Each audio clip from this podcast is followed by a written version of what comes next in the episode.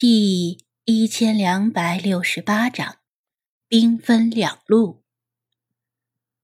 魔鬼之海隐藏在茫茫沙海的深处，向来罕有人知。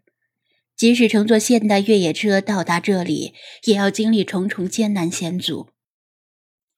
更何况是以骆驼和双脚代步的古代贝都因人。若不是有羊皮地图和富有经验的老向导带路，谁能在沙漠中找到这里？前来这里的旅途要经受身体与意志力的双重考验，即使侥幸成功抵达，精神也已疲惫、脆弱到极点，物资的消耗也令人忧心忡忡。在这种情况下，骤然见到奇特的地貌和诡异的景物，听到金字塔与金矿的传闻。本已脆弱的精神，可能再也压制不住心中的各种欲念，然后分道扬镳，队友反目。为了独占宝藏而心生歹念，发生任何事儿都不奇怪。北都阴人的祖先将这里称为魔鬼之海，也许是因为。这里的一切可以趁人们的身体与心灵疲惫不堪之际，最大程度的释放心中的魔鬼。若是平时生活在滨海市里的和和，即使受到蛊惑，也未必会在短短数天之内缴械投降。但他的意志力在残酷的自然环境面前早已溃不成军，迫切的需要心灵支柱。自然会被花言巧语趁虚而入。看到这样的和和，最痛心的是为人师表的魏康。虽然他平时总是任性恃宠而骄，但再怎么样也是他的学生。他自责不已，觉得一路上疏于照顾他，才导致他变成了这样。他认为自己没有尽到老师的责任。萨利姆听不懂那么复杂的中文，但他读得懂气氛，看得出和和的状态不对，急得抓耳挠腮。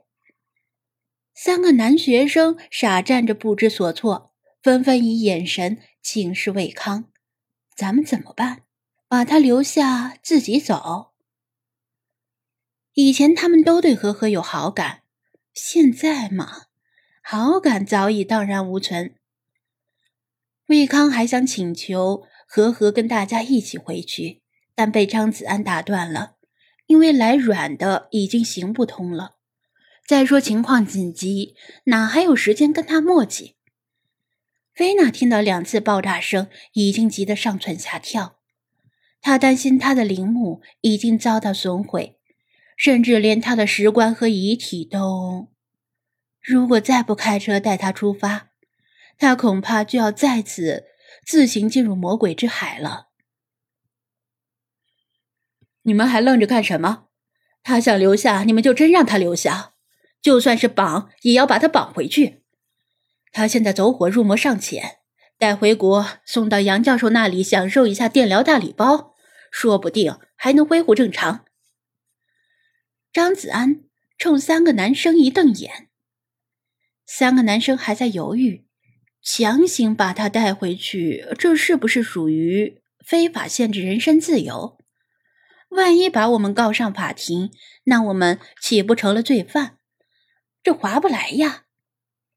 若不是张子安跟和和不熟，他早就动手了，只得催促道：“像他这样的，在中国法律体系里已经算是精神失常了。”你们把他平安带回去，我保证他的父母只会对你们感激涕零，绝不会有其他想法。说不定一高兴还会把他许配给你们中的谁呢？三个男生吓得一缩脖子，许配什么的就算了吧，说不定哪天就带着我们去加盟会员了呢。魏康当机立断说道：“动手。”一切后果由我承担。有他这句话，三个男生像是有了主心骨，一拥而上，拉住和和的胳膊不松手。你们干什么？为什么要这样对我？快把我放开！呵呵还想挣扎，但她一个弱女子，怎么可能挣得过三个大男人？任她如何挣扎，也无济于事。张子安还在一边说风凉话：“你要是真有本事啊，就赶紧吸纳什么宇宙能量，然后变身女超人，一巴掌把他们拍到一边。要是没本事，啊就老老实实待着吧。”你，他们明明说你也能感受到宇宙能量，很有天赋，我还暗暗嫉妒你。为什么你不帮我说话？为什么反而要对付我？呵呵，咬牙切齿的瞪着他。张子安帅气的一甩头发：“我早就想说这句话了，现在终于有机会了。对不起，其实我是卧底。”把他关进车里。魏康一摆手，有人看住他，锁上车门，别让他跑了。三人齐声答应，强行驾着和和来到一辆越野车旁，把他推进后排的中间位置，然后高克、肖天宇一左一右坐在两边，像三明治一样把他夹住。魏康把车重新分配了一下，除了哪巴利那辆车之外，科考队本来有五辆车，魏康那辆损坏在沙漠里，剩下四辆，现在分别由魏康、萨利姆、杜学涛和张子安驾驶。赶紧收拾东西，能拿的都拿走，实在拿不走的就丢掉。魏康指挥道。张子安也跟着其他人一起收拾东西，把帐篷和防潮垫等绑在车顶的行李架上，但是没跟其他人一起上车。小张，还有什么事儿？为什么不上车？魏康从车窗里探出头问道：“你们先走吧，我想去看看里皮特他们到底在干什么。如果他们是在做违法的行为。”我必须挺身制止，不能给中埃或者是中立两国人民的友谊抹黑。张子安义正辞严的说道。魏康听得愣住了，急道：“哎呀，小张，你别逞英雄啊！那些人都是疯子，里皮特的那手飞刀你也亲眼见了，你去阻止他们，他们肯定不会答应。”说不定会做出什么事儿来。这个您放心，我不是傻瓜，我会先偷偷看看情况，能制止我就制止，如果不行，我也不会强出头，心里有分寸的。张子安保证道。魏康叹息道：“枉我活了一大把年纪，思想觉悟还不及你这个小年轻。”哦